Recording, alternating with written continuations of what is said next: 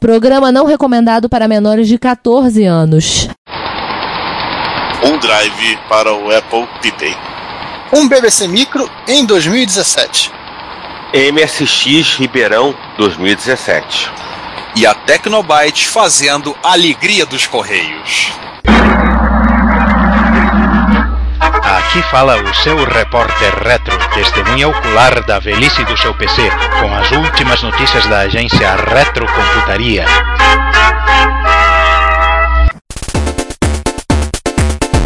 Gente, bom dia, boa tarde, boa noite. É esse mais um Repórter Retro número 31, minha gente. E nessa mesa quadrática nós estamos aqui com. Eu, Ricardo Pinheiro. Eu, César Cardoso. E eu, Giovanni Nunes. Gente, eu gostaria de pedir desculpa pelo nosso estagiário de podcast, aí, o João, que tá no seu primeiro dia de trabalho hoje. Ó, e eu, João Cláudio Fidelis, que não sou estagiário, não. Pô, qual é? é... Então, galera, é, em fevereiro de 2017, né, vamos falar de várias coisas maneiras e a primeira que a gente vai falar é 30 anos de lançamento do X11. Pois o que é. é o X11? Lembrar que o X11, alguns ouvindo assim, vai pensar que o X11, ah, deve ser algum avião experimental dos Estados Unidos, que tinha aquele avião. Nem é, X15. nem é o avô do X9. É. Não, não, o é neto do isso não, X9. tá? Não é isso não, tá, gente? Não é nem o neto do X9, nem é ter algum valor de parentesco com o X15, tá?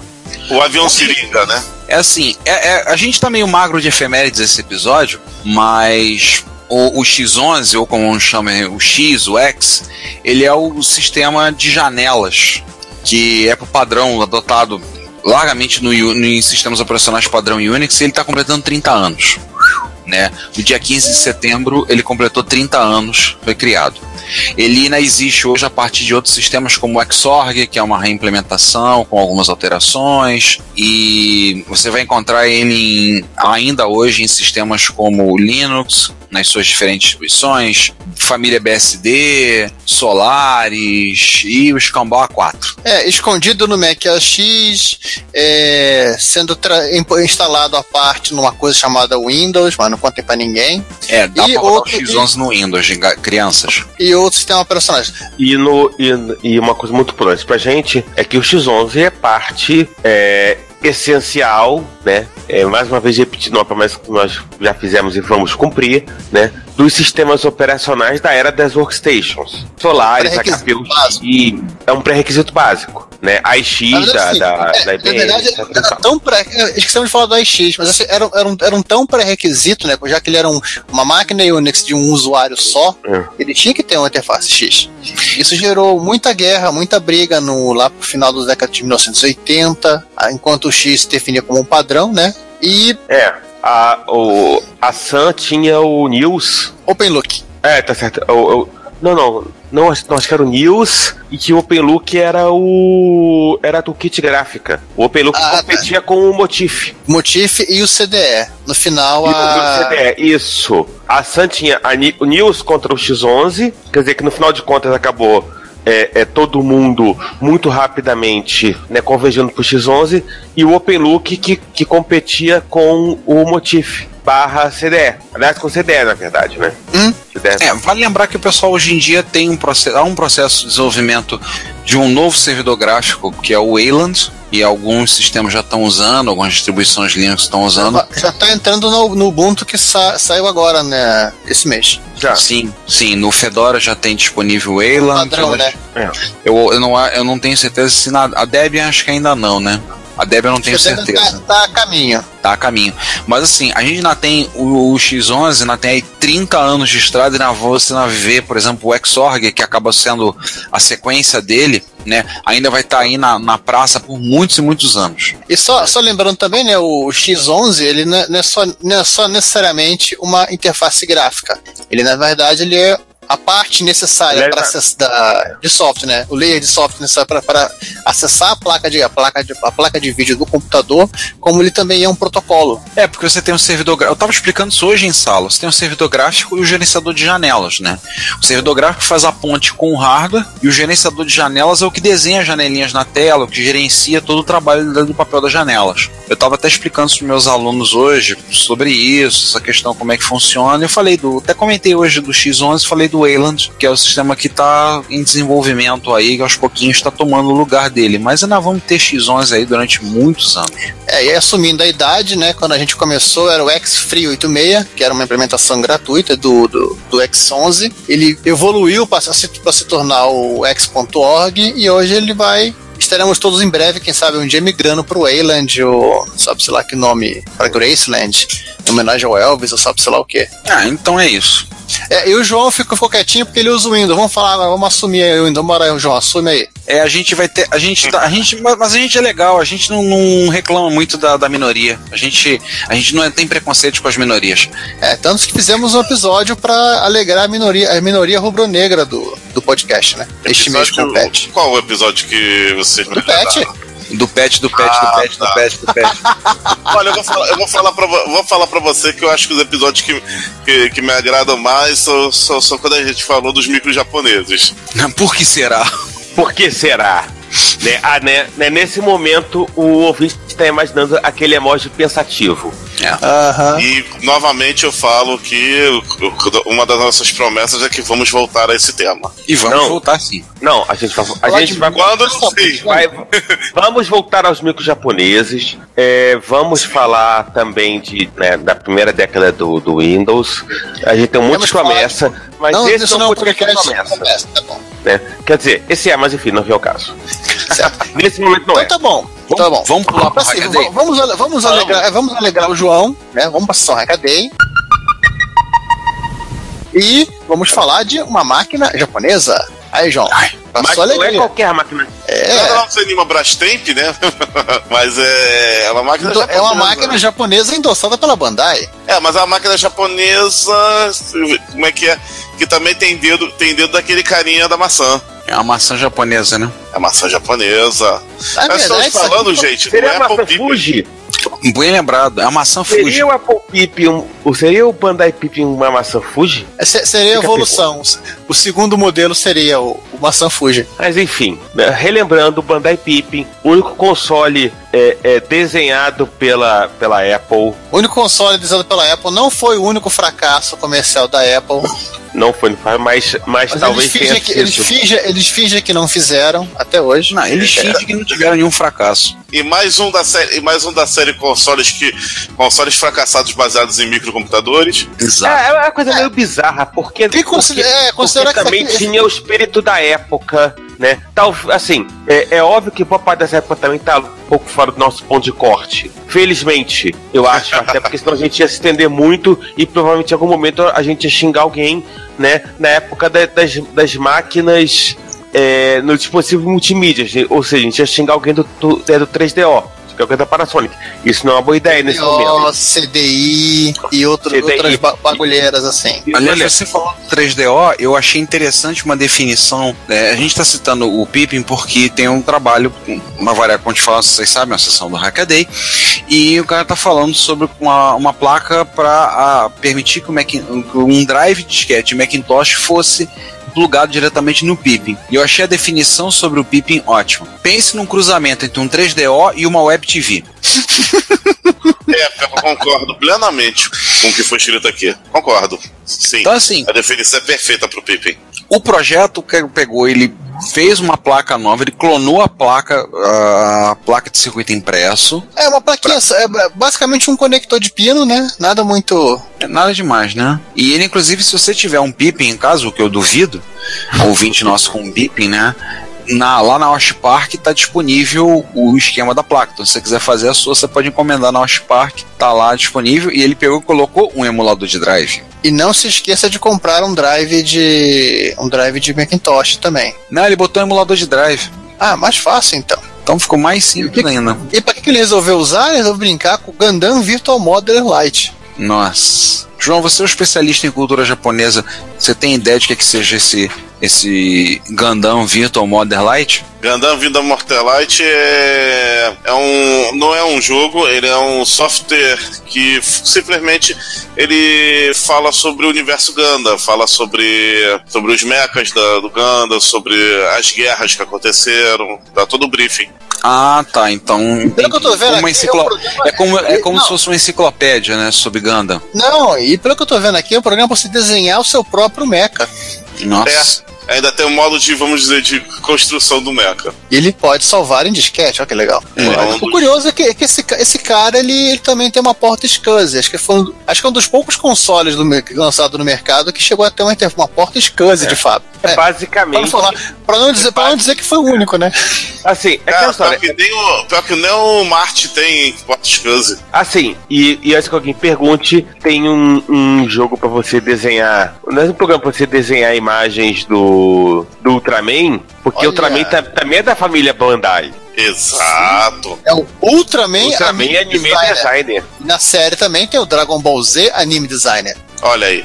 Ah, Dragon Ball, Z também, Dragon Ball também é Bandai, né? Cara, Uhum. é, 90% do que você imaginar aí de Japão é, é, é- é Bandai, cara. Aliás, hoje em dia, Namco Bandai ou, ou é Bandai Namco? Nunca sei. Acho que é Namco Bandai. É não com Bandai, Bandai não. Boa pergunta. Acho que é não com Bandai sim. Não, é Bandai, é Bandai não. Ah, é toda uma coisa. É. Enfim, o fato é, o não é não é a última vez que a Bandai ia insistir em console, por que pareça. A Bandai depois fez o Wonderswan, que é um portátil, E que eu acho que teve uma. Ele teve uma. uma. sobrevida muito melhor que o Pippin, sim. É.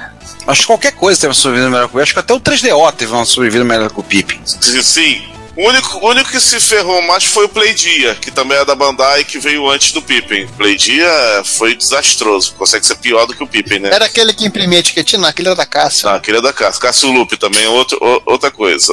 Outra coisa no sentido pô, pejorativo da palavra. né? Aliás, uma observação sobre o, o Bandai Wonderswan, que entre outras coisas foi o último videogame criado pelo Gunpei Yokoi, Criador do Game Boy da Nintendo. é do Game Boy da Nintendo. Que nessa época estava já na, na Bandai fazendo esse console. Talvez por isso que eles acertaram melhor no, no Anderson do que no, no Pippin. Se alguém conhecia, né? Do Ou seja, João Yokoi maior que Steve Jobs.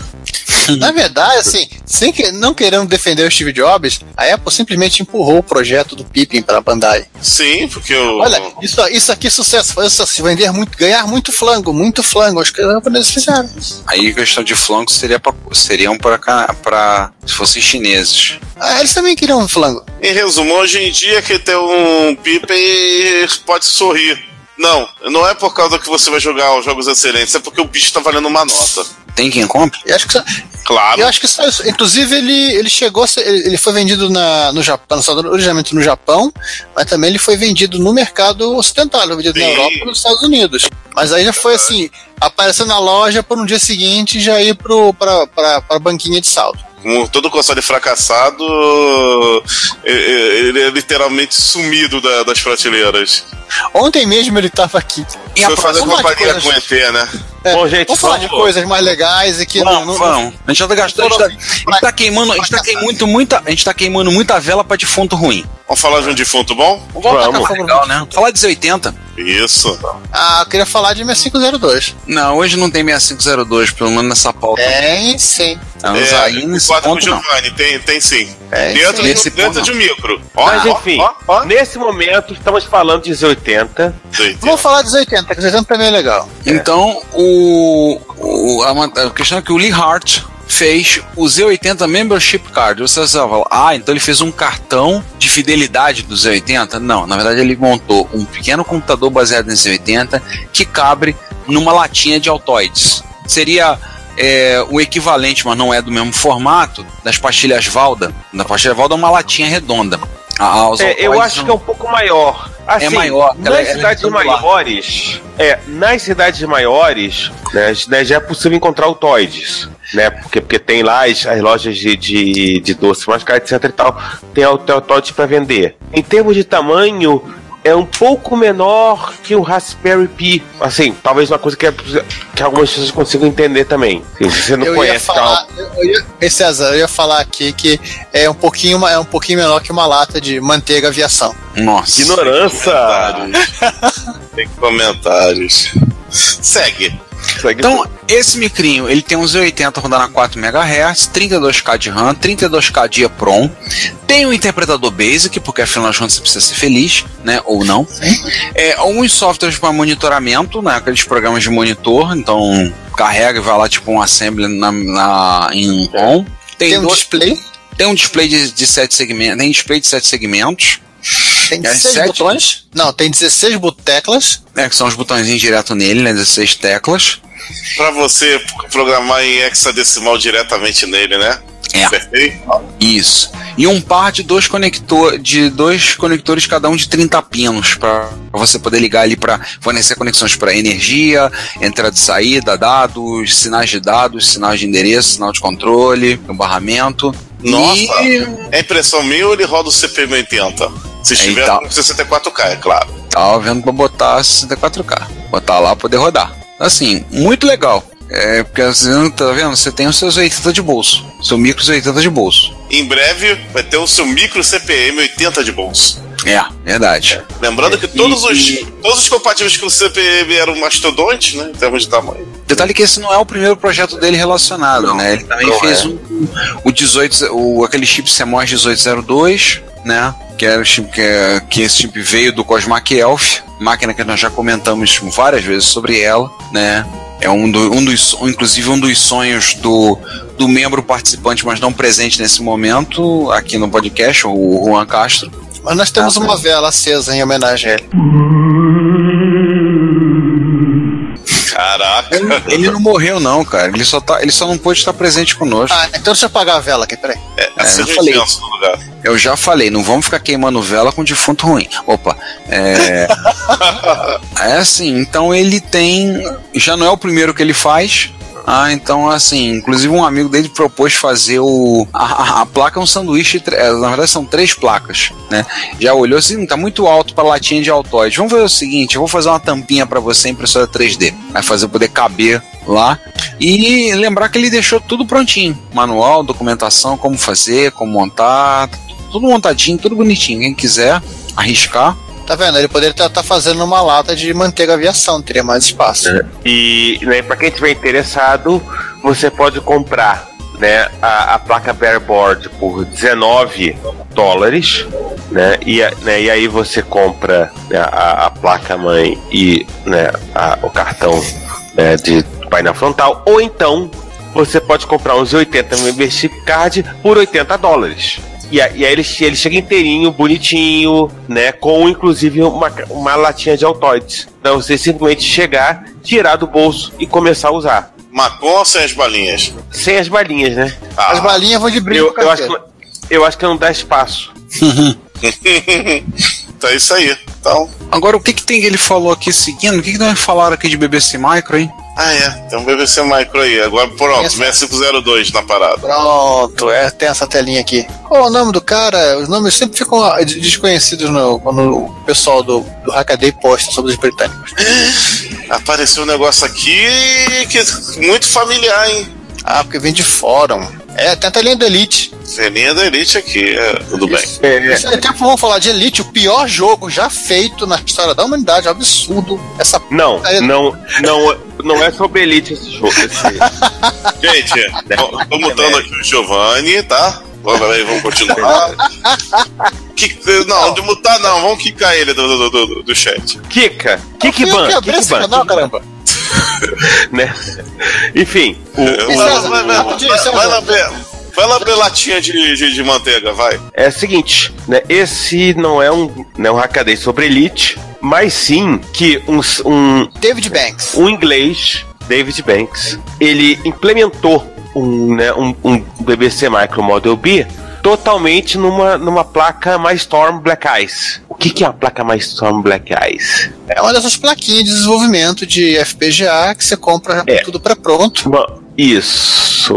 É uma, é uma placa que já vem, né? É uma placa de, é, de- é- é, de entusiasta, né, montado por Ken Bolk e, e Alan Wood, que basicamente ele junta um Lattice AIS-40HX, né, lá, é da Lattice Semiconductors, ou seja, que é um FPGA que não altera, um STMF103, que é um Cortex M3 para como controlador, alguma SRAM, óbvio, né? SRAM, e tudo numa, numa única plaquinha. Né? E a partir disso, o que acontece? Eles utilizaram o fato de que já existe em source, chama-se Storm, para essas, pra essas FPGA da, da Lattice, e atualmente, inclusive agora está com suporte a Arduino IDE, caso do microcontrolador, ARM, Arduino IDE, e, e aí criaram é, é, né, a, a Milestone Black Ice, que é essa placa que já vem com tudo pronto. É, o, que, o, que vai, o que muda um pouco o trabalho do projetista que vai desenvolver alguma coisa em cima da FPGA. No caso do, do né, né, desse,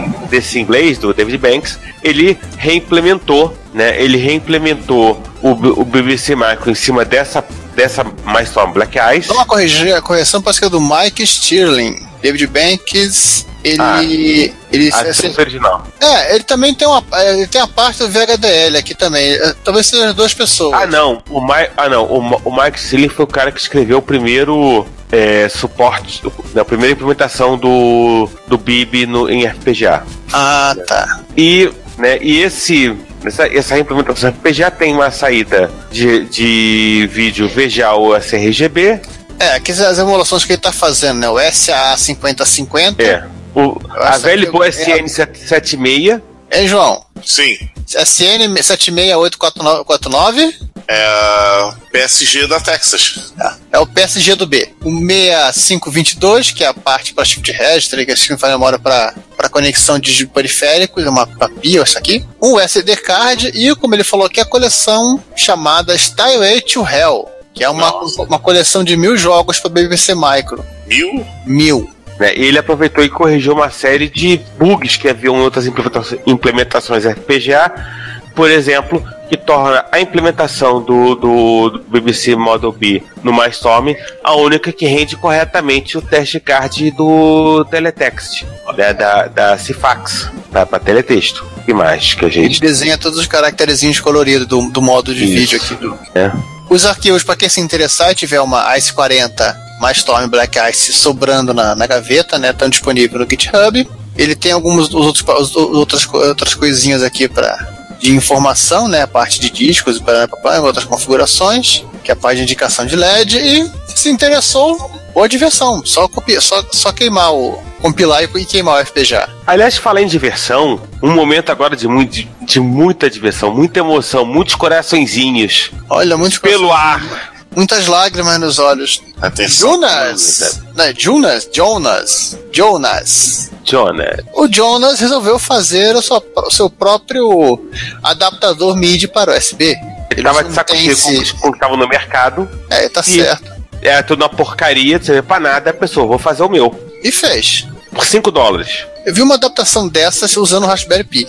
Né? O, o que já sai mais caro do que os 5 dólares que ele gastou. Sim. Já que, pelo, já que o, o zero vai ser por pelo menos 5. Ele usou um Tense, ele usou um. Ele falou que o Tense custa então de 12 dólares, mas ele tinha.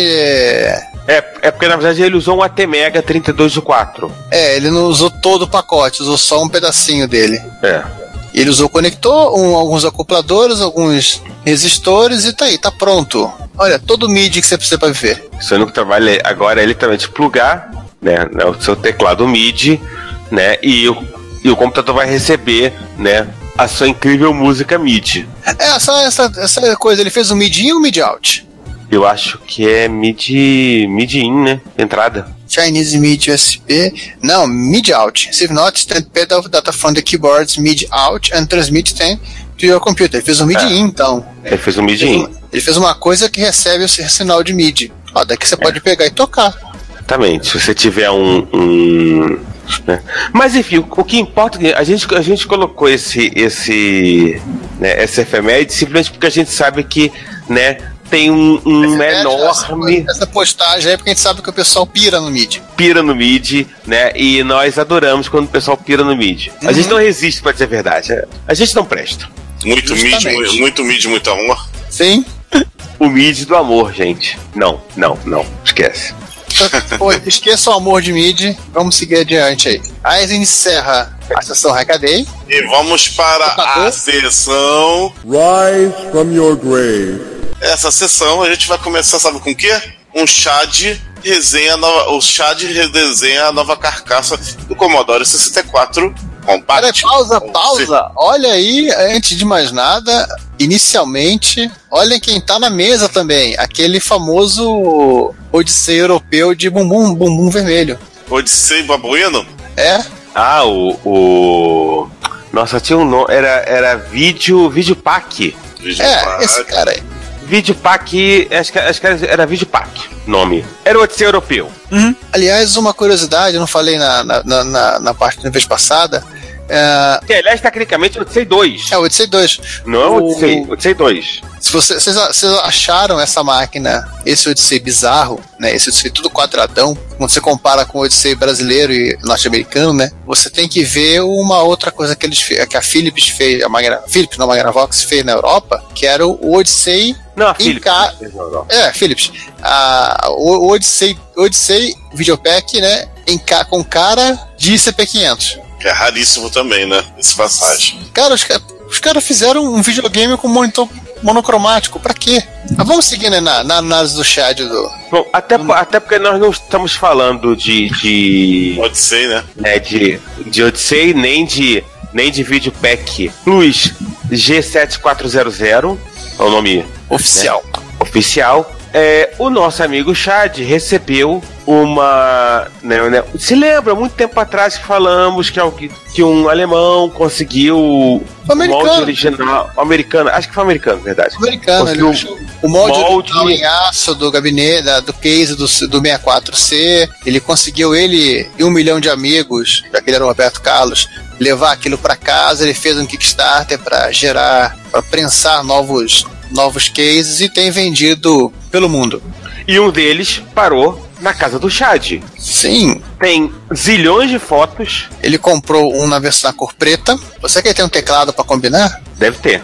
E ele comenta que a qualidade é muito boa. Tem algumas imperfeições na, na, na pintura, mas não é algo que ele considere desabonador. Ah, o material, né? Dá pra ver aqui na É. A, é Imagem mais a pintura nove. do material. imagem 9. Mas ele diz que, tipo, a não ser que você seja detalhista ao extremo com relação à questão da, da, da, né, da, da- perfeição, do resto é tranquilo, é recomendado para você colocar aí pro seu, seu Commodore 64C. É, mas se você for detalhista ao extremo, né, você não, não iria nem sequer comprar o, a, a- o case na cor preta. Bom, é, se você fosse detalhista ao extremo, você provavelmente você ia fazer sua própria case. Ia comprar a, a cor café com leite. É. É uma pena Mas- que o Chad, o Chad não colocou foto de um Commodore 64 aqui dentro, né? Então, não é um concerto, não é um Rise from your Grave, a não ser que, que esse gabinete tivesse enter- sido enterrado em algum lugar e ele desenterrou.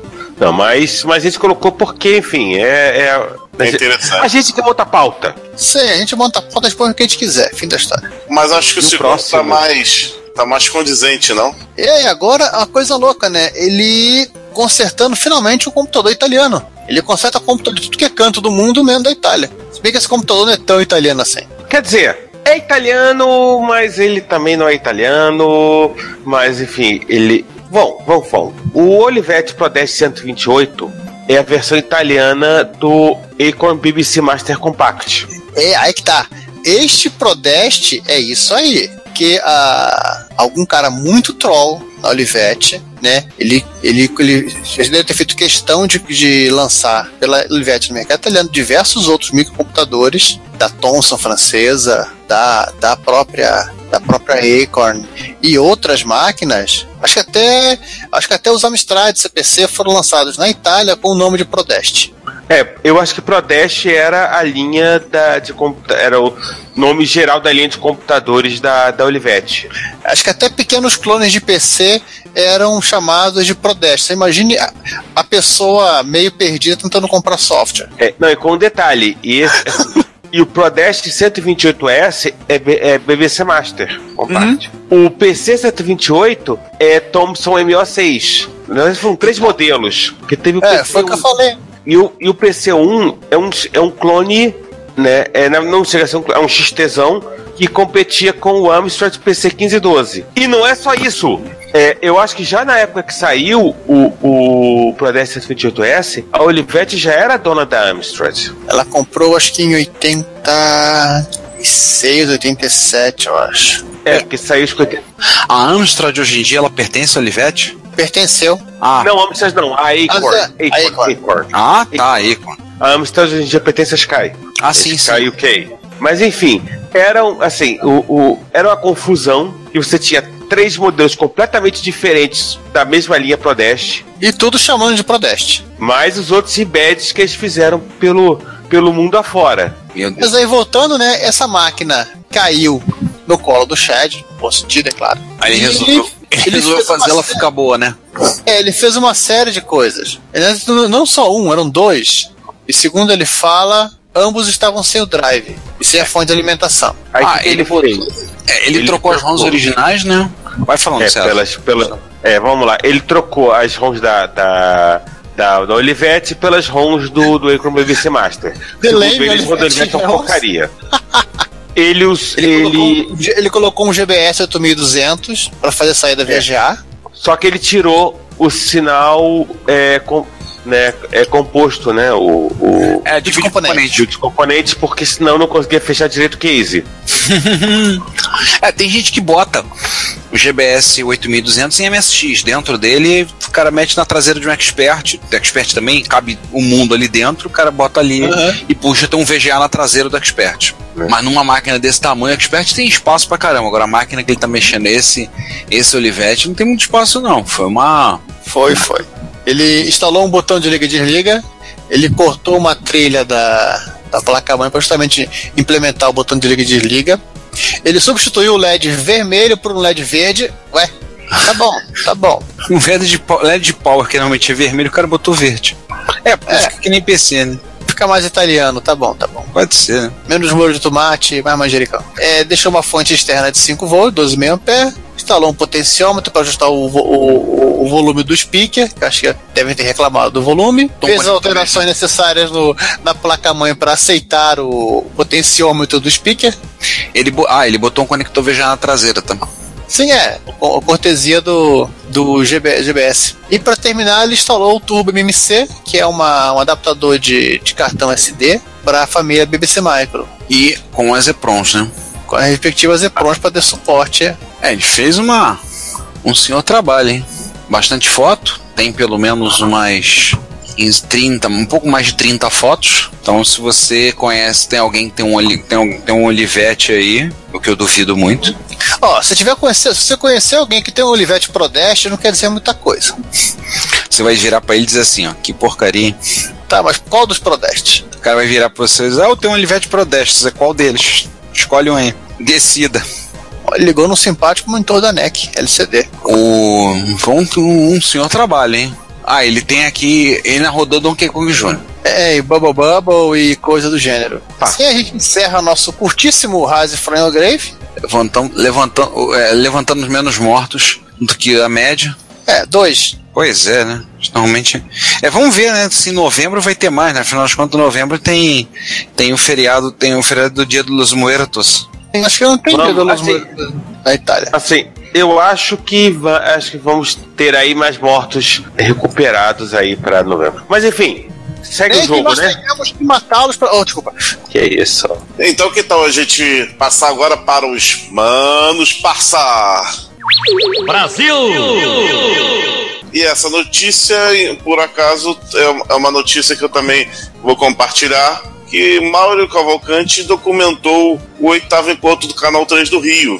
Encontro este que eu também estive. É, vale lembrar que o canal 3, pra quem ainda não conhece, você, tá, você que tá escondido debaixo de uma pedra, você que nunca foi, nunca soube, o canal 3 é o clube de colecionadores de micros e videogames clássicos. E o, o pessoal do Rio de Janeiro tem- faz um encontro anual, né? Esse, dessa vez eu não consegui ir, mas o João foi. Eu fui. Não, eu já fui ao encontro do canal 3, seu Zé Fudeba. O, Ricardo foi, sim. eu já fui.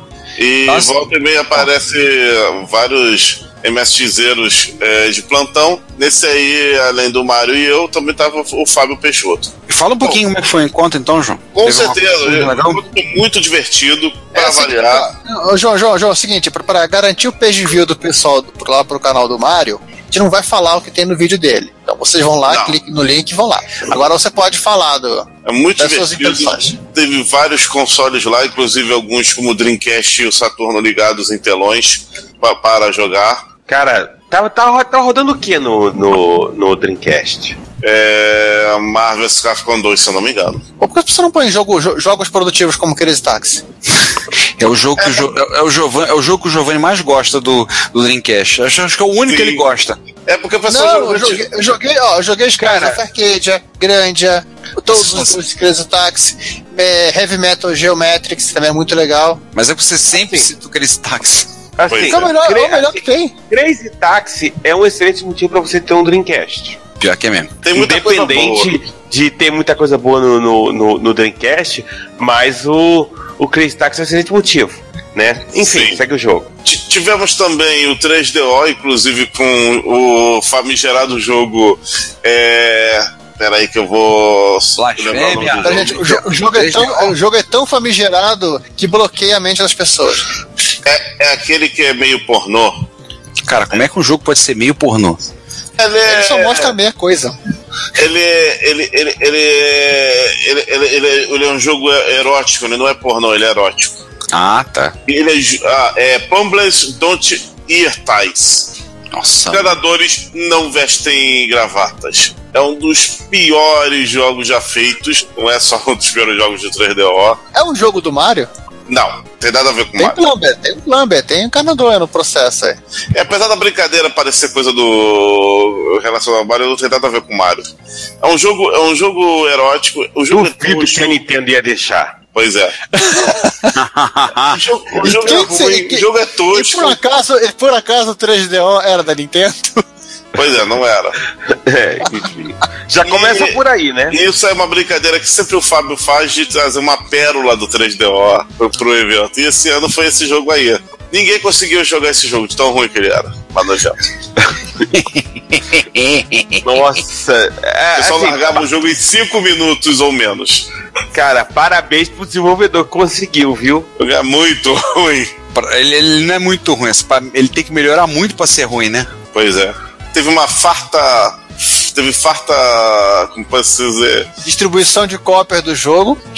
Não. Teve é, várias mesas com, com, com- com as vendidas de secos e molhados, que o pessoal se vendia de tudo. É, Não, Giovanni, não venderam a mãe, não, tá? Ninguém vendeu a mãe. a mãe Só não. venderam a cadeira de rodas da mãe. Estavam vendendo Neo Geo AES, o console que eu nem perguntei o preço, pra não me assustar. Eles estão vendendo Nintendo original, vendendo jogos.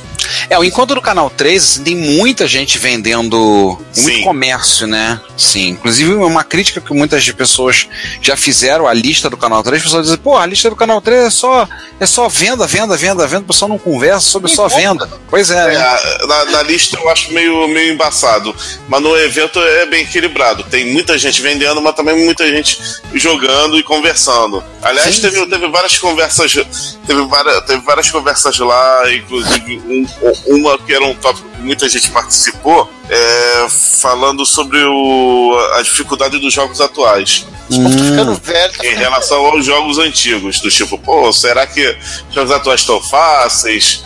É, aí tem a galera, a galera, a galera com jogos indies que tem jogos com dificuldades até superiores aos jogos da, da época, tirando os mais bugados. né? Tipo É. o Cuphead. É, e olha que o Cuphead não é nem o mais difícil do gênero, hein? Ele é muito bacana e tem uma direção de arte, pra mim, na minha opinião, sensacional. Música idem, jogabilidade dele é boa. Eu posso... Ele é, ele é difícil, é, mas, pô, tem. Vai, vai jogar o Não. Metal Slug 3 pra tu ver o é Não, inferno. o, o problema do vai jogar o Cuphead é que, Hard o problema do, do, do Cuphead é que ele é, é basicamente você luta o tempo todo contra, contra chefe de fase. Ele tem fases também. Ele tem fases normais. Não, tem. Não, tem, tem fase normal, mas na prática, né? O, o, o, né, o, o jogo acaba te empurrando pra, pra, né? E não só pra você lutar, mas pra você pra você morrer o tempo todo com, né, na, na mão de chefe de fase. É que todo mundo virou chefe no jogo. Pois é. Mas enfim, Cuphead é legal, tá barato, nos 30, 30 e tantos reais, vende na, na- na- vende na lojinha da Microsoft, vende na lojinha da. Eu acho que vende também na lojinha do. do né, no Steam, 30 e tantos reais, aliás. 30 e tantos reais, você compra cartão de 50 reais na loja americana.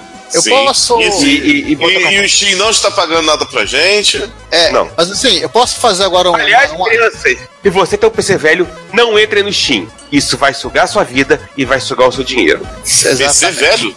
É. É esse que você compra na, na- nas lojas hoje em dia. É, César, César, João, Ricardo, eu quero fazer uma. Eu quero agitar aqui o nosso, a nossa sessão de efemérides. Eu posso? De Pode. efemérides? A gente já passou das efemérides, José. Eu quero adi- agitá-la aqui para citar, para dizer que é o seguinte: no dia 30 de setembro de, deste ano, o jogo Plumbers Don't Wear, Wear, Wear Ties fez, completou 23 anos de existência.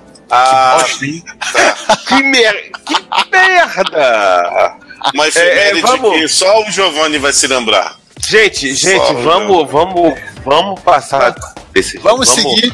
Vamos, só- só, uma, só uma outra é, informação sobre esse jogo: ele não foi lançado só para 3D, ó. Ai, A Ele PC também? Pra Windows. Tá Windows. Que merda. ai. Nossa. Ou Ou seja- seja, é ruim multiplataforma, Tá? Exato. Basta ser ruim numa plataforma só. né? Bom, Vamos então para outro evento? Vámonos! Pois é. MSX Ribeirão 2017. É, o encontro de Ribeirão Preto ocorreu entre o dia 7 e o dia 10 de setembro, ou seja, quinta, sexta, sábado e domingo, na cidade de Ribeirão Preto, na Biblioteca Central da USP. E eu queria muito ter ido, mas não consegui, não consegui ir. Mas tem um fudeba aí que tá num canto da mesa aí, que foi, né? Quem, quem, Não. quem? Eu, eu, eu, Quem? eu. Quanto é que você viu lá? Zé? Então vamos lá. Eu fui. É, eu fui só no dia 9, tá? Fui só no sábado, por uma série de motivos. Um deles chamado trabalho. Ah, É, o que, o que, que, é, tinha lá, né? Tinha, além das coisas de sempre de MSX, que você pode sempre contar e, e encontrar no encontro de MSX. Alguém jogando Salamander. Ah, mas me lembrei uma coisa. O MSX lá no evento do Canal 3 foi representado pelo micro do Mario, um, um Sony a FSA1 FX. Panasonic FS1. É um Panasonic, falei Sony, falei merda. É um Sony, é um Sony. É um Panas- Panasonic. Panasonic. Cola um adesivo e escreve some nele. Some, né? some. Some. Inclu- que, inclusive o pessoal tava jogando o. Inclusive eu estava jogando Castlevania e comparando as versões do MSX a- ao do NES. Vai ter que rodar aquela ROM que foi alter- alterada do Vampire pra ficar igualzinho o Castlevania. É, mas aquela ROM no, pra comparação não faz, porque justamente ele, ele equaliza os jogos, porra. Aí que mais o, legal é, o legal é a gente ver as diferenças. Então, vo- voltando, tava- tava- voltando ao encontro tava- de MSX de Ribeirão Preto, Ok, diga aí. voltando encontro, então vamos lá. É, como o Ricardo, o Ricardo citou, né, foi feito na, na, na sala de estudos da Biblioteca Central da USP de Ribeirão. Sim. Eu e o Emiliano fomos trollados pelo, pelo GPS do Google, que eles mandou entrar numa entrada que estava fechada, então tivemos que descobrir como dar uma volta. O que mais que eu posso dizer? No local, MSX, claro. Tinha também uma plaquinha do daquilo que, com aquela caixa bonita, é o Spectrum Next. O Belavenuto demonstrou algumas coisas bem interessantes, como o recurso de DMA que eles implementaram dentro do, do core do, do, do Spectrum Next e outros recursos. Né? Tivemos tentativas de conserto de máquina. Tentativas. É, eu vou contar no, lá pro finalzinho, não agora. Então assim, Expert, tinha uma máquina Panasonic, tinha uns Spectros, tinha um cara que infelizmente agora não tô conseguindo relembrar o nome, que veio lá do sul, contando suas experiências com, com o Retrobrite, e assim, perto delas e perto do Ricardo ficam parecendo espe- laboratório de química de escola. Poxa, Precisamos conversar. Vou falar com esse cabra. João, o cara tava com um garra- uma, uma- literalmente assim, vou clarear uma amiga. Como eu vou clarear uma amiga? Arrumar um, vou arrumar um, um galão pra mergulhar o amiga. Mergulhar o amigo em, em água oxigenada, em A, peróxido. sete- a 70 graus. O quê? É, Que? nada de sol, a 70 graus. E espero que ele não, não esqueça o micro de um dia pro outro. Não, ele não esqueceu não, fosse Ainda bem. mas clareou a máquina, não se preocupe. Claro, avental, luva e todos os, os apetrechos e aparatos necessários, né? Gente, posso fazer um disclaimer, principalmente pra galera mais nova que nos acompanha? Por favor, crianças, não façam isso em casa. Isso, não mergulhe o gato numa bacia de, de água oxigenada. Não mergulha em qualquer coisa numa bacia de água oxigenada. Somente 70 graus. Meu Deus, esse cara aí, hein?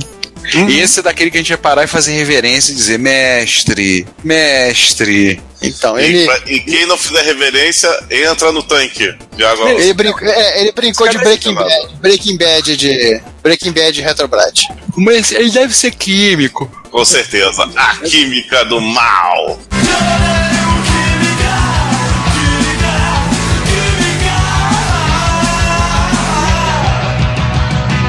Ele deve ser químico, deve ser trabalhar na área, entendeu? Mas, mas aí, continuando, a, cita- a citação é uma, uma um interlúdio dentro do evento. Ah, o Werner foi, né? Só pra lembrar. O interlúdio do. interlúdio musical, né? O Parne tava lá e ajudou o Emiliano a, entre outras coisas, a descobrir como usar o módulo de MIDI. Eu levei um. o que depois vai gerar uma, um teste, talvez em Jaú, com uma música que eu andei, entre aspas, compondo. Que ficou com um instrumento muito estranho quando nós tocamos na, na- na primeira tentativa, usando lá a MIDI Pack. A tentativa de ressurreição né, foi um Teradrive. Nós fomos pro laboratório do, do Luca para ele dissoldar um, um Teradrive SMD, uma 1286 SMD, e colocar um, um socket para tentar ver se a máquina volta dos mortos. Nesse meio tempo eu fui conhecer o. Não, não ainda. Acho que vai sobrar pro chat. Nesse meio tempo, né, conhecemos o laboratório das indústrias Luca, que faz Zemix Neo cerveja. Tá quase uma Zaibatsu. Ótimo, essa tá quase uma Zaibatsu. Falta só ele começar a fazer carro. Diversidade é a mãe da, inve- da invenção, né? Assim, mas foi um encontro bem legal, tinha salgadinho, tinha máquina de arcade. Aí eu vi as fotos da máquina de arcade. É, pessoal de Jaú foi, Tony, Wilson e companhia, Werner. Werner era tiracolo. O pessoal de São Paulo tava lá também. Mas acho que como eu, o Alfredo, né? Alfredo, Alfredo, eu, Emiliano, o pessoal de Ribeirão. O Teradrive não era do Alfredo, não, né? Não, não. Veio o Pablo, né, de Brasília. Pablo e Pablo trouxe, o Parne levou o primo dele. Primo dele. É o Pedro, né? O Ito. Hã? É, cara, essa, essa referência eu acho que ninguém vai. Ou vai, é, como posso dizer, adivinhar. O Parne levou o Eto. É, é, é o que? Lodas? Exata boa! Ah! Crianças, crianças eh, comemorando. O Ricardo acertou minha referência. Exatamente. Agora você Depois, depois eu sou o rei da referência obscura. Agora você sabe por que que eu acertei a referência? Porque Por hoje no grupo de WhatsApp de MSX comentaram por que o apelido dele é Parne. Por causa da elfa do, do Lawless Wars. Hoje. Se Ele é tivesse tão essa piada apaixonado. ontem, eu não tinha acertado. Ele é tão apaixonado pela Dead Elite que ele que- queria ser o, o Parne de qualquer maneira. Pois é. Aí, se você tivesse feito essa piada ontem, eu não teria acertado. Ah, tá chua. Mas. Tá vendo? Grupo, grupo, grupo de WhatsApp serve às vezes pra alguma coisa, nem que seja Ah, por referências obscuras. Nem E a sem dupla? perder tempo. E é duplamente on topic, porque além, a- além do Parne ser o cara da comunidade MSX era atuante, o Lodus tem no MSX, o jogo. Tem, uma, é, tem um jogo do Record of Lawless Wars, pra quem não sabe, é um anime. Tem um jogo, acho que é da System Soft, não me lembro da System Soft, não não, é, não, ah, é Hummingbird. Hummingbird só. Hummingbird, Hummingbird. É, pra MSX. que- cujo tema é corrida de carros, é claro. Não, é RPG. é RPG, gente. É Ó, RPG. João. Só pode ser RPG, Não, cara. não, não, não. Vindo, vindo do japonês, ou seria um RPG, ou seria um jogo hentai. Os jogos de hentai que tem de Lodo são pra PC 98, pronto, eu falei. Matei os RPGs também em família. Que aliás é porte, né? Um é Então, parte do MSX do, do, do 98 e vice-versa. Falei. E seguindo adiante, Ah, E o Party deve ter jogado, Peca Conti de Elite. Então, seguindo adiante, a, a Tecnobyte tá cheia de trabalho, né? Sim. Mr. Rogério Bellarmine, Mr. pra quem quiser, é, eles estão dando trabalho pra quem, quem aparecer na porta lá. É, eu, eu acho que a coisa tá tão feia que se você aparecer e disser que sabe segurar um ferro de solda, o Asa tá te contratando. Sim. Porque eles estão Você não segura o ferro ao contrário? Senão, você pode, senão você pode capinar o quintal. Você não segurar o ferro ao contrário, Você pode, não capinar um quintal e tentar desenguiçar o carro do Asen. É, também. É. Quem não entendeu é o seguinte: a Tecnobyte está num mutirão agora, eles estão com. Tem umas pessoas até para ajudar eles a, a, concluir o processo. Eles Ação tão, global. É, é, ação global. Eles estão postando aos poucos os expansores de slot na ordem de chegada, então algumas pessoas já receberam o expansor, já viram, estão elogiando, fazendo, falando um bocado. Eles ainda têm, acho que metade dos expansores vendidos ainda para serem postados. Já estão na montagem das V990 Power Graph Lite. Sim. E o Rogério, inclusive, levou na MST Rio na última para demonstrar uma, uma Power Graph Lite. Exato. Aliás, eu vou botar um parêntese aqui, porque ela não, não, não está na pauta, mas também na MSX Rio ele levou a Doblohan. É, ele levou inclusive para vender da Borram e, e, vai ter lá para Jaú. Então vocês que vão ouvir isso antes do episódio, vocês deverão ouvir um pouco antes do encontro de Jaú. Ele deverá levar Power Graphics Lite, é, eu acho que a, a interface de rede e as da Borran deverá levar alguns itens para Jaú para venda. Então, se você tiver interesse em comprar, em pegar com ele lá pessoalmente, aproveitar bater um papo, perguntar por que, que o Oase é uma criatura tão obscura, é, você pode. Apesar que a resposta a gente já sabe. É, a gente já sabe. É, manda um Trocar uma ideia com o Rogério, convidar ele para tomar um vinho, para um jantar, ou coisa assim também, não? O, você vai ter que combinar com a Michelle primeiro.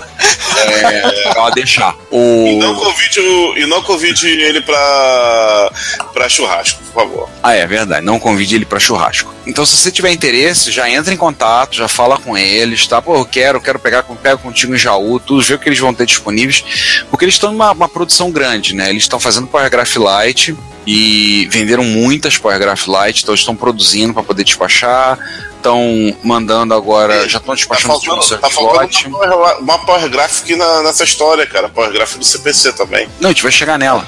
Ah, eles estão fazendo Classic DE, montando pra, um, por ocasiões ouvindo isso, eles já devem estar começando a montagem das Classic DE para Apple II. Tem interface é, de MSX, tem as Ethernet. Sim. E a primeira Power Graph CPC ficou pronta. Então, ele, eles já estão com uma encomenda grande. Eu vou ser honesto com vocês, hoje a gente falava que estava na casa dos 50 ou 60, Power Graph CPC. E, e muito curioso que estão me contando é que teve uma galera usuário de MSX que comprou, principalmente desenvolvedores. Que eles disseram assim: pô, a gente com isso a gente vai poder fazer e portar para o Amstrad. Nós vamos poder portar os nossos jogos do MSX para o Amstrad facilmente, porque a principal diferença era o VDP, só que agora tendo uma Power Graph para o CPC, a arquitetura praticamente é, torna-se a mesma. Então, facilita enormemente. Então, eles vão produzir, acho que, acho que são 60 que eles venderam de PowerGraph CPC. Então, eles estão num processo agora trabalhando um bocado para poder entregar todas as encomendas. Né? Como eu disse, tá a alegria dos Correios. Né? Tá fazendo a festa, os Correios estão sorrindo de orelha a orelha com as encomendas todas que eles estão tendo que despachar. Né? E acho que não devem estar tão. devem estar mais felizes com os Correios somente os compradores. Né? Então, se você. Nada, os vendedores. Ah, eles também estão felizes da vida, né? o, mas se você comprou uma Power Graph, uma, uma Power Graph, algum item dele, comprou o sponsor de slot, normalmente o que eles estão fazendo é consolidar tudo para diminuir o frete e mandar tudo de uma vez. Então, você entrou na fila e comprou tipo o Double Run, tudo junto e um sponsor de slot, espera um pouco porque eles estão juntando tudo para mandar e aí o, frete vai ficar muito mais barato. Você manda, um frete só, né? Tudo no bolão do final do ano. Tudo no bolão do final do ano. Vamos ver, né? Eles conseguem. Mas tá, a produção tá toda. É expansor de slot, é PowerGraph Lite para MSX, é PowerGraph CPC, é, Apple, é Classic IDE para Apple, é, placa de rede, é Double RAM, ou seja, tá Tá não para. Tá maluco. É, tá que não para. O patrão ficou maluco. E também tem, ó, bolo de chocolate, bolo de laranja, bolo de baunilha e bolo de abacaxi. Tá por aí. Tá nesse naipe. Então, senhores, vamos para as notícias que abalaram o mundo? Vamos. Oh, uma coisa que cá entre nós é muito interessante. Vamos falar de fotos sobre o passado do MSX para comemorar os 31 anos do MSX. 31 Agora ser o seguinte: numa matéria do MSX. Olha, 31 anos quando? 31 anos do dia 4 de setembro. Não, o MSX comemorou 34 anos, filho, no, em 27 de junho. É, então essa. Então essa, então essa aqui tá, tá, tá escrito errado aqui. O tal de Ricardo é, Pinheiro errou. Esse dislexo aqui escreveu 30 anos do MSX. Pois é. E eu, babacamente, li. Na verdade, eu, na verdade, eu errei. É 31 anos do MSX 2. Ah, é o seguinte, é o seguinte o Ricardo fez de propósito, ele sabia que ele, que ele não queria ler essa notícia. É 32. Aliás, eu errei. Era do MSX 2. era do MSX2. E na verdade, 31 anos do. O, 31 anos, na verdade, 32 anos. Do 32 MSX2. anos. Deve ser isso, entendeu? Não sei. Por isso que, eu, por isso que o Ricardo não se antecipou é, lendo essa notícia. Ele botou alguém pra. Claro, Alguém pra Pegadinha do malandro. Mas vamos ao que interessa. Vamos falar sobre é, uma foto histórica aqui que é a divisão MSX da Yamaha posando para uma foto junto com Kats- Katsuhiro Nishi. Katsuhiro Tomo. Não, não tomo não. e É. um Bill Gates com mais cara de nerd que ele já tinha. Sabe por quê? Ele tá com mais cara de nerd que já tinha? Pra poder concorrer com os japoneses. É, Ele veio com óculos especial que deixa ele mais nerd ainda. Exatamente. Mas, mas, mas pra estar com essa galerinha aí tem que, ter- tem que ser muito nerd. É, isso foram, essas fotos eu tirei, eu pesquei de uma matéria que saiu na, na revista semanal da ASCII, falando sobre história do MSX. Então, é possível que o dado dos 31 anos seja relacionado, seja uma matéria mais antiga, vou ser honesto, não lembro. E, curiosidade, nessa foto, uma das- um, dos, um dos japoneses que está nessa foto é o. Depois se tornou o presidente da Yamaha, o caso Kazukiyo Ishimura, tá? O Nishida Honda. Ia ser engraçado. Ia ser engraçado. É, o Nishi é fácil de reconhecer pela peruca, né? Aquela cabeleira, Sim, pelo- que- aquela cabeleira pela- do contra que ele usava, né? Ampla cabeleira que ele usa. O Bill Gates, que é o único nerd ocidental, também fácil de É. reconhecer. E ele Aham. também é o único que tá com cor diferente. Todo mundo tá de azul e ele tá de preto. E todos o, o- o gru- grupo de japoneses aqui, parecendo aquelas equipes de cientista de seriado de monstro. Eu ia falar a mesma coisa. Tem uma galerinha aqui que realmente parece que saiu do Ultraman. e 30, 32 anos depois tá pra eles aqui, né? É, Alguns, né? alguns. Na segunda foto, tem alguns Os que sobreviveram ao Gamera estão aqui. É, tem alguns, um, por exemplo, que hoje é gerente de desenvolvimento da divisão de semicondutores, o outro tá cuidando da- do departamento de engenharia da, da Yamaha, da parte de música da Yamaha, o outro saiu uma, fundou uma outra empresa, então assim, passou os anos, tá lá eles. E por último tem um peso de papel, uma coisa pra forma de uma pirâmide com o logo de MSX dentro, e caraca, eu queria uma dessa pra mim. Bonita pra caramba, hein? Está aqui Aqui. escrito na, nela. É 9938. É, tá difícil ler aqui o. 2302 vídeo, novembro 22. Eu tô tentando apanhar também, se eu posso estar control mais aqui. 27 de novembro de 1984. Em Yamaha, ASCII Microsoft. Caramba, hein? Show, hein? E o. Esse aqui é a pirâmide de cristal que, que, que afasta o Gamera. Agora eu só queria ler um, comentário, um comentário do Danjovic. Confesso que quando li pela primeira vez o futuro presidente da Yamaha, eu li o futuro presidente da Yakuza. De repente, Nossa. né? Vai que. Vai que Olha, É o que eu falei, olha se bobear tem alguma relação, hein? teorias da conspiração é, que surgiram no grupo do WhatsApp é, indica que a Yamaha tinha realmente os modos operantes bem similares ao da Yakuza. Então, Yama- Yamaha eu não posso garantir, mas se fosse Nintendo, também é outra, outra, outra que realmente. Ah, e sem contar as empresas que pertencem, que tem, que o pessoal da Yakuza tá lá, né? Tá, Tem uma que fabricou MSX, inclusive. E tá lá, tem uma presença forte da Yakuza lá. Opa! Ah, já, agora que tu falou, diz o nome. é, ah, Mitsubishi. Mitsubishi. Ixi. Mitsubishi, fi. Tem Yakuza lá, como alguns dizem que é ah, Mitsubishi, ah, Mitsubishi é da Yakuza. Não sei, se alguém, se você for membro da Yakuza e estiver ouvindo isso, tá? Não nos Não, mate! Por Não favor! nos, ma- não, não nos mate nem vier cortar meu dedo, tá? Se você for advogado da Mitsubishi e quiser falar com o Ricardo, é fale apenas com o Ricardo. A opinião é, é somente dele, não do, dos outros membros do podcast. Se bem que eu acho que dessa aí, sem ser processado, é lucro. Bem, a segunda notícia que fez foi a minha série de posts sobre Retrobrite, Sim. né? Em quatro partes. Se bem que eu acho que ninguém leu a parte 2. Pularam É, adiante. é engraçado, né? A parte 2 que começa a 1, um, que eu só falo, falo, falo. Na segunda que eu começo a botar foto, ninguém leu. Aí a 3 e a 4 que a galera foi. E interessante que o pessoal só comentou mesmo na 4. É, igual eu- o Senhor dos Anéis que só ganhou Oscar no final. é, verdade. É, na, na verdade, tá, tu acha que, assim, o pessoal esperou, né, ver o que ia acontecer com o Mico antes de fazer um- algum comentário pertinente, né? É. Vai que o micro derrete no meio do processo. Né, né, né. Eu, eu- esse eu, eu tava bem atento. Eu não sou. Eu não vou largar. Eu não vou botar debaixo de uma lâmpada a peça encharcada de peróxido de hidrogênio debaixo da lâmpada do V e vou beber, vou beber até adormecer bêbado. Eu não faço Bebê isso. até cair. A questão é que eu resolvi fazer no Spectra Video porque ele voltou a amarelar. Então eu decidi fazer agora da maneira como deveria ser feito. Então, como Depois que você o levou à né? praia, ele amarelou de novo, né? É, ele foi pegar sol na praia, queria pegar um bronze, ele pegou um amarelo. Aí ferrou tudo. eu, dec- eu decidi tentar fazer, fazer da maneira que eu achava que é a maneira certa. Então eu desmontei o micro todo. Vocês viram lá, eu desmontei o micro todo, eu apliquei o peróxido de hidrogênio, usei papel filme, é, indiquei inclusive o vídeo do 8-Bit Guy que explica isso em muitos detalhes que eu acabei usando, que foi o, o melhor vídeo explicando sobre a Retrobrite que eu achei.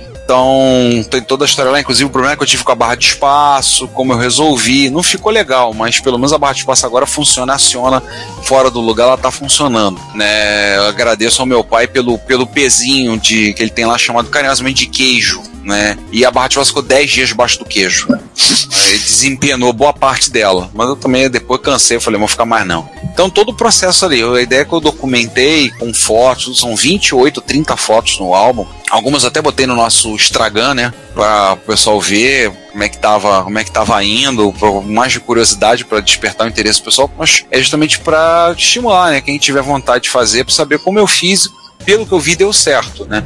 O teclado que eu devia ter feito de uma maneira um pouco diferente, mas é o que deu, é o que tem para hoje. Ah, ah, e não parou, tá? As próximas incluem. As próximas atividades incluem algumas, algumas coisas, algumas novas aventuras na área da pintura, é, funilaria, é, lanternagem e. Diz Acaba- que pena, serviço geral. Quando é que abre a oficina mecânica aí lá? É, Eu já tô fazendo, fazer uma cidade Fazendo grossa. uma- um programa à parte chamado Overhaul ali. O, Over- Overhaul é o. Jo- o João já tem um cliente pra te indicar. O. Não, mas eu tô com. Eu tô com. Eu vou só contar essa pra vocês, tá? Eu tô com um Hotbit aqui em casa que eu comprei, que tava com defeito. Ele tá consertado, já tá funcionando.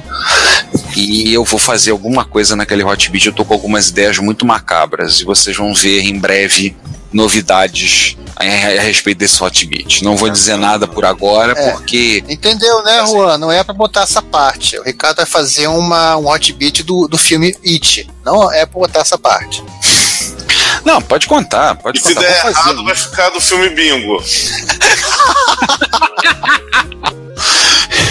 Né, algumas coisas, algumas aventuras com pintura e coisas que eu tô querendo fazer com Hotbit, vamos ver, porque eu, eu fiquei eu cheguei a pensar em pegar um micro importado pra fazer isso. Eu falei assim, né, né, não. Eu olhei e peguei um Hotbit muito baratinho. Eu falei assim, né, vai, de- vai no Hotbit mesmo. Vambora. Vamos, vamos fazer uma bagunça aqui. Então, mais pra breve vocês vão ter maiores novidades disso aí. Eu, particularmente, eu tenho duas máquinas aqui, que- uma pra fazer Retrobrite e outra pra fazer. é, é, como é que é? Pintura ah, e, fun, e funera. Fun, eita. E Lanternagem. lanternagem. Lanternagem, você é paulista, João? E Ô, meu, tá lanternagem. paulista? Que é o meu Amiga 1200 e meu N, E- NMS 8250. É aquele ainda? É aqui. Aquele ainda. Coloca num gabinete de PC. Não, não mesmo. Coloca num gabinete de amiga. Tudo bem, Olha- tudo bem que tem alguns, tudo bem que tem algumas pessoas no- na Europa mesmo que fizeram com o gabinete de PC, mas não é o caso. O Mates fez, a gente documentou, né? Ele fez o É. Piu Piu, né? Ele montou no gabinete PC e colou um adesivo do Piu Piu na lateral. Fez isso com 8250. Mas legal, vocês gostaram, sim. A ideia é que vocês, quem sabe, estimular o pessoal a ver como, o que, que eu fiz que deu certo e vocês Sim. fazerem também. Tá? Como vocês podem fazer também. Exatamente. E agora eu vou falar o seguinte, cara, de novo não, eu me recuso a, a comentar sobre isso aqui. Eu vou embora, eu vou voltar daqui a pouco, porque a comento, novela eu continua, cara. Não, não, não, não, gente, a novela continua. Essa aí eu vou até falar. Lê aí, César. Enfim, a gente também não tem paciência pra ficar comentando né, as idas e vindas né, das marcas amiga desde que a, desde que a Commodore abriu falência. Mas o que, é que acontece? Agora, em maio de, de 2018, se encerra o tempo né, da, da, da marca amiga na Europa. Já encerrou Caso nos Estados tempo- É, do que, tá- do que, do que hoje é registrado pela Império. e comp- Isso. Já, já foi encerrado nos Estados Unidos, já expirou nos Estados Unidos e já expirou na Alemanha. Na, né, na Europa vai expirar, mas, mas ninguém espera que, mas ninguém espera que o atual dono vá correr atrás disso. Então, basicamente, o campo está aberto. né? O que significa que isso. O que significa que é, Hyperion, que é, né, é Amigo S4 e a Cloanto Amiga Forever, já estão brigando, né, né, por esses, por essas marcas já desde, né, desde o início do ano. Mas não é só isso. Um cidadão, um cidadão chamado Heinz Alexander Drews entrou com um pedido na, né, no, no, no NPI alemão né, para registrar a marca amiga. E não satisfeito com isso, um outro, uma outra pessoa, não sabe quem é, pode ser o mesmo, pode não ser o mesmo, mas é a um mesma. outro laranja de alguma É. dessas outras duas empresas. né? Mas enfim, né? Que é a, a mesma firma que registrou, está ajudando o Drews a, a tentar o registro na Alemanha, entrou com o pedido de registro da marca no INPI europeu. Santa confusão, Batman. Né? O que, né? que nesse momento, sempre lembrando que o registro europeu da marca amiga, né? Continua, é, é, é, continua registrado, estava até o final de março do ano que vem, e nesse momento está registrado. Caramba, na mão de quem? Ah, está registrado na. Né, né, na mão da, da Amiga Incorporated, que basicamente acho que ninguém espera que vá correr atrás. E que ainda existe apenas porque ela tem essa marca. E para e a vida ficar mais fácil, livre e tranquila, em março de 2007, o Ian Zaru, nossa, Zahu Hansik, É. que é o cara que desenvolve o Amikit, registrou o nome, a marca amiga na Eslováquia. Só tem que registrar na Inglaterra, lá na Europa, lá não é nada. De repente, vai que rola. Ou seja, tem, tem confusão para tudo que é gosto. Para relaxar um pouco dessa confusão, né, temos o post também do, do Benji Edwards explicando como preservar os seus eletrônicos. É, esse, esse não é um post especificamente de retrobate, mas é um post de é, é, dicas bem interessantes e bem gerais sobre é, é, preservação de eletrônicos clássicos, não só micros. Então, né, é uma, é uma dica acho que válida é, geral, né? Ah, de repente vale para o colecionador de micro clássico, mas também vale para quem tem interesse em, em, em rádios clássicos ou televisões clássicas, enfim, ou outra que ou toca disco, né? Ou então, ou então cassete, né? Eletrônicos em geral. Eletrônico, isso aí. E aí nós vamos os comentários, né? Os comentários, comentários? Então vamos lá. Eu vou ser legal com vocês, eu vou colocar aqui. Só hoje, tá? É de graça. Amanhã, amanhã eu cobro. Tá o link pro, pros episódios. Peraí, colheu certo? Colei, né? Colou. Então vamos lá, episódio 79, mini computadores, primeira parte, ou parte A, como vocês preferirem. Primeiro comentário é do Fernando Boaglio, que ele fala muito bom episódio, interessante essa confusão de assembler em assembly, é culpa de quem inventou esse nome. Eu lembro que meu professor teve que pedir para mudar o nome da matéria na faculdade. Acho que esse é mais um dos temas que ficam eternamente original como hacker e cracker. Depois teve um comentário do nosso amigo Vladivostok. Bom para apresentar para a molecada que está se ingressando agora no mundo da informática. Fita DAT também é usada para gravar música sim. No Japão, tem vários equipamentos da Pioneer de som com gravação de em DAT. Bom, em termos de áudio no Japão tem de tudo. Isso não é uma força de expressão. Aqui em São Paulo, o sucatão dos microcomputadores era Santa Efigênia. Infelizmente não tem mais nada lá. Foi tudo muito na marreta. Reciclagem. É, Santa Efigênia já foi. Assim, eu acho que ainda um pouquinho mais as, as ruas em torno da, da, da Santa Efigênia. Mas eu acho que também, a última vez que eu fui, também já não estavam é, é, grandes coisas, não. A, a Santa Efigênia é um lugar muito legal quando você se estiver se sentindo muito solitário, né? Ou você estiver sentindo que você está muito tá muito abaixo no extrato social da sociedade que vivemos. E você dá uma caminhada por lá e todo mundo vai te chamar de patrão, vai te chamar de amigo, então assim, vai dar uma aquela reforçada no ego. É, mas não vai. Vão, vão te oferecer antena de satélite. Mas se você for depois da hora do almoço de sábado, você vão te oferecer ser outras coisas. E não vão ser Aham, antenas é. de satélite. E você corre de ser confundido com, confundido com zumbi. Também. Aí levar borrachada da polícia e coisas assim desse tipo. Terceiro comentário que nesse episódio é do mestre Gessel, que há muito tempo não comenta. E assim diz Gessel. Muito bom. Afinal, a retrocomputação não pode viver só da saudade da infância, certo? É, mas a gente não vive só da saudade da infância. A gente fala muita coisa está sendo feita atualmente. Os minicomputadores deram origem à computação embarcada, ou embebida, segundo os portugueses. Nossa, eles falam embebida? É embebida, é com vinho do porto. É, vinho do Porto, né? O... E regada a muito bolinho de bacalhau. E a reserva de mercado foi criada especificamente para proteger um mini computador, o futuro Cobra 530 de outro, o System 32 da IBM. No Brasil, os minis de 32 bits, como o VAX, eram considerados super minis, e teve muita discussão se a reserva incluiria eles ou não. É, a gente até comentou dos super minis, né? A gente via na época, na anúncio nas revistas, falando, chamando de super minis. Até É, viu era um coisa. Motorola ou 386. É.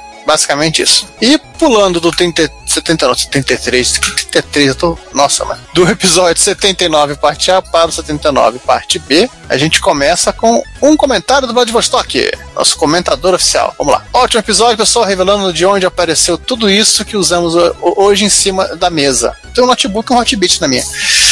Ainda tem gente que acha que tudo começou dos PC da IBM. Também já fui operador. Olha, o Vladivostok assumindo que já foi operador do S400. Estudei o S400 na faculdade e só não programei em RPG 400. Tudo é 400 nesse computador. Pelo visto, é. Por Número falta cabalístico. de oportunidade. Olha, eu vou digitar com reboot 400, LS 400, Tomcat 400. Por falta de oportunidade, que hoje não sinto a mínima falta. Tem uma amiga minha que trabalha com esses mini computadores até hoje, tendo se, se mudado para os States há uns bons 5 anos, sendo que começou a trabalhar pela ITEC. Olha, mais gente da ITEC. Tanta empresa comprando umas às outras que a, a nostalgia do episódio sente saudade de, de ver os monstrengos da Digital rodando Doom na Condex SP. Sim, eu vi isso acontecer. Pena que na época eu não tinha câmera para registrar. A, a, a Digital ela tinha. Ah, não, em- a Digital Deck PC. Ou Ah, até tá. mesmo em. Ó, até em Alpha, né? É só Ah, em. É. Mas assim, a DEC ela, ela tinha uma, uma forma muito boa de, de- dos computadores dela. Tanto que quando a, a Compaq adquiriu a Digital, muita gente falou que a Compaq adi- a- a- adquiriu a empresa para poder aprender a fazer computador.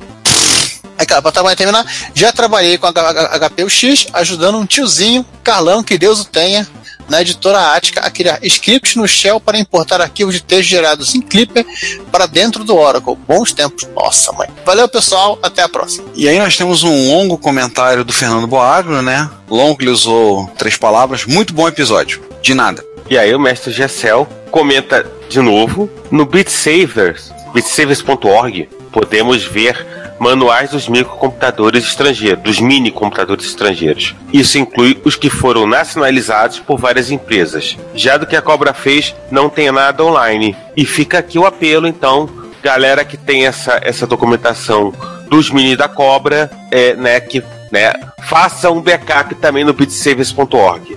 Sim. Mini computadores da Cobra, é, SOX, né? Material do SOX e coisas assim. Façam. Dê uma subidinha lá. É curioso como tem tanta. Foi tanto rico, né? Tão rico esse período. O. Inclusive a gente conversou esse ano com o Júlio Neves e comentamos sobre isso. Mas o. Tem pouquíssimo, isso não foi documentado.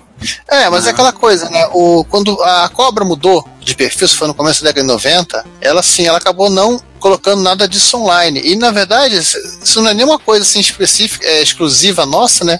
Que é algo que você tá, você tá vendo acontecer, acontecer assim, a olhos vistos, né? Com a, a Sun, com o que sobrou da Sun. É verdade. né, a Oracle ela tá desmontando a Sun, sumindo com coisa, até o ponto que a, a Sun, assim, como, aquilo que a gente chamou um, um dia de Sun, sequer vai conseguir, vai conseguir ter uma de- definição de como, de, do que, que ela foi. Quer dizer, na prática hoje já não tem mais nada é, de SAM. Tá, você tem o Java, você tem a base dos Engineering Systems da, da, da Oracle, você ainda tem o, o, Solaris rodando, mas não tem mais nada de, de SAM. É, mas os cortes que tiveram agora nesse, nesse, nessa segunda metade do ano, na- nas divisões da, da Oracle, afetaram diretamente o desenvolvimento do, do Solaris, né? Ah, A nova versão do Solaris foi seriamente comprometida. É capaz de não sair tão cedo por conta disso. Não só a do Solaris, como também a divisão de servidores da Oracle, né, que é a antiga divisão de servidores da Sun. Também so- sofreu esse mesmo tipo de corte. É, o problema é que o desenvolvimento do Solaris já, ele já era conhecido como Slowlaris, agora vai ficar mais lento ainda, né? Na verdade, acho que talvez a, a ideia da, da Sun é esqueçam Solaris. Da, da Oracle é esqueçam Solaris. Olha, eu não duvidaria. É triste, né? Mas vamos parar de falar de coisa triste? A gente já tá falando aqui, daqui a pouco alguém começa a chorar aí. ah. Alguém começa, cadê onde foi parar meu Java? Cara, cadê meu Java? É, cara, cadê meu Java? Fala rapidamente, fala rapidamente o que, que a gente tem feito. É nós. A nossa nós é meio curtinho, mas tudo bem, é, é um é nós. O episódio todo tá meio curtinho, todas as pautas são curtas, então. Só, só não tá curta a nossa língua, né? Porque a gente fala pelos cotovelos. É, faz parte do, do, do plano. Então fala, João. Quem começa aí? O que, que você Ah, tem? começa você, vai lá, vai lá. Começa você que teu assunto é mais interessante. É, eu já falei em vários lugares que, entre outras coisas, além de ser fã de reta computação, eu sou tracker, né? Eu não sou o único tracker presente na mesa, mas o outro, outro tracker que tá na mesa não vai admitir que é, mas. Cadê aquele ferengue mal cheiroso que não vai admitir o que é? O... Então, agora, por conta do lançamento no dia 24 de setembro da nova série de jornalistas do Star Trek Discovery, é, por insistência do pessoal da Combo, em particular do Vinícius, né, e ter comentado, falado, insistido, eu Você resolvi. dá uma pausa só pra fazer uma pedra mega última, ultra cretina, que o próximo seriado será o Star Trek History Channel. Não, o próximo, o próximo, a gente, o próximo eu vou especular, a gente vai especular no futuro, é que vem aí para aí depois. É, então, por insistência e pedido, falou, e eu gostei da ideia, e apesar de ter 50 mil coisas para fazer, eu acrescentei mais uma na lista, e eu agora virei host de um podcast sobre Jornada nas Estrelas, que é o Dobra 9, e por ocasião que vocês estão ouvindo isso, já saiu alguns episódios, e se você é fã de Jornada nas Estrelas, tem curiosidade, você não, tem, não é fã, não conhece nada, mas quer, ficou curioso, afinal, 51 anos de série, mais de 700 episódios, 6 séries produzidas, fora uma série desanimada, 13 filmes e o Escambau a 4. Isso tudo, a ideia desse podcast é tentar fazer uma. tentar contar coisas, curiosidades e falar sobre cada episódio de Discovery de uma forma para aquele que não é tracker, aquele que não é, não é iniciado, possa entender, possa compreender. Como diz o pessoal de quadrinhos, aquele que é civil, né? Os civis possam compreender, possam entender do assunto. Então, a princípio, é um monólogo, sou só eu falando. É, o piloto teve 27 minutos. Eu achei que ficou chato, ficou longo, mas já tive retorno de alguns outros fãs que ouviram e disseram que gostaram, ficou bom. Então a ideia é pegar os, os 15 episódios de Discovery, tratar eles, comentar sobre eles e tentar falar, trazer curiosidades e falar de forma que, para quem não é fã de Star Trek, não conhece o universo, está começando a se envolver, querendo saber, porque claro, você vê esse mundaréu de informação, você, caraca, por onde eu começo? E tentar dar uma, um caminho. Então, se vocês puderem, tiverem curiosidade, quiserem prestigiar, passa lá na Combo, comboconteúdo.com, procura lá o link do Dobra 9, tá? O piloto, aliás, o nome eu admito é bem cretino, é Pingos, Phasers e dois na série de dobra. Então, dali pra frente, os pilotos, como vocês já notaram, os episódios já são, já são o nome dos episódios da série. É, ou alguma coisa alusiva a eles. Então, se puderem ouvir, quiserem dar uma passadinha lá e ouvirem, será um prazer. Comentem. Por enquanto é monólogo, tá? Mas pode ser que se aparecer alguém interessado bater um papo sobre, a gente. Vai virar um binóculo. É, vira um binóculo, né? Ou vira um diálogo. Ou vira um diálogo, ser.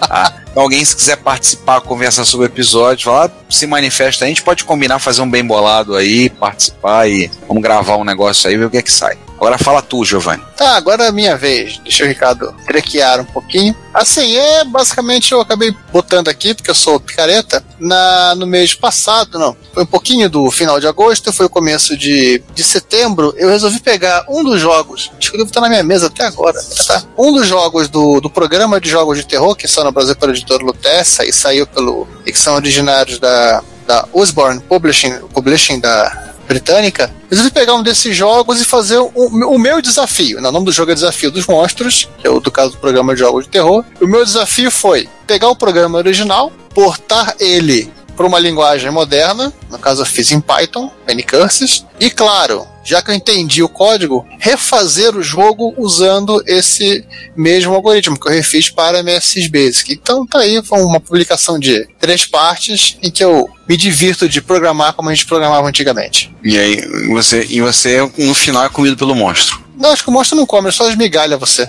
Eu até segui o, as recomendações do pessoal da Osborne de, de acrescentar maiores informações. Cê- No final, é, informação de onde, de onde eu peguei o livro, o link para onde os, os livros hoje estão disponibilizados. O código está disponível para quem quiser se divertir. E é isso. Inclusive dá para você aprender, descobrir como fazer funções aninhadas em, em Python. Aí eu descobri que várias linguagens permitem você fazer, você fazer funções aninhadas. Que é, que é a coisa mais próxima da, das linguagens modernas de um bom e velho Guchu. Nossa. Ah, bom, é, velho sim, bom não, né? O Guchu é necessário, às vezes é o maior necessário. Então é isso, fechamos? Fechamos. Fechados. Fecheted. Então, você que nos ouviu até aqui, nos aturou até aqui, muito obrigado. É, esperamos que vocês tenham curtido o episódio, tenham se divertido. Daqui a uma semana ou duas aí a gente vai estar. Tá, a gente vai estar tá em Jaú, né? A gente vai estar tá gravando na, A gente não vai estar tá gravando nada, não. A gente vai estar tá em Jaú mesmo. Aliás, é, a gente esqueceu de falar encontro de Jaú, tá me lembrando. A gente vai estar em Jaú. Quantos horas de MSX em Jaú?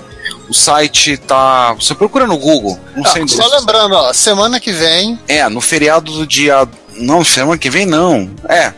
É, semana que é, vem. É, feriado. Semana é no, que vem. É, no feriado do dia 2 de novembro, então do dia 2 ao dia 5 de novembro. Desculpa o Ricardo, ele não tá acostumado a viajar no tempo. É verdade, eu tenho problema ainda. Sim, eu posso ser tracker, mas não me acostumo. Eu tracker e fã de Doctor Who, mas esse negócio de viagem no tempo realmente me confunde um pouco. Eu sou meio velho. Então, para lembrar, no dia 12 ou dia 5 de novembro, encontro os usuários de MSX na cidade de Jaú, o qual a princípio quatro das, dos cinco, das cinco mentes em baixa resolução que compõem esse podcast estarão presentes. Pelo menos em um dos dias a gente vão estar quatro, quatro de nós juntos. Vamos é. estar em quase quatro, é isso? Não, isso aí fale por você. É, então, se vocês puderem, quiserem prestigiar e lá bater um papo também, a gente fofocar um pouco, falar, falar mal dos outros, falar, saber as fofocas do podcast que a gente não pode falar em público, a gente quer manter a nossa segurança jurídica. Quiser saber lá pessoalmente, pode dar uma passadinha lá. Será um prazer ter vocês lá. Tá? Estaremos de vez em quando vai ser quinta, sexta, sábado e domingo. E vai ter muito MSX, vai ter muita fudebagem. Então, gente, todos vocês que, que ouviram Reto Computaria, muito obrigado por terem ouvido até aqui. Esperamos que vocês possam também dar uma passadinha lá em Jaú, se estiverem por perto. Se estiverem longe, vai também. Aí a gente se vê daqui a alguns dias aí com o episódio no mês que vem, do novembro.